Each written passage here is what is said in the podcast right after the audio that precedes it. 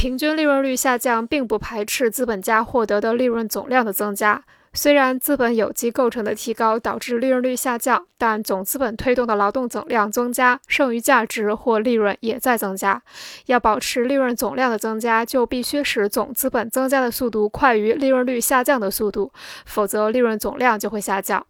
此外，利润率下降规律还表现在单位商品价格下降的同时，商品总价格中包含的利润量的相对增加。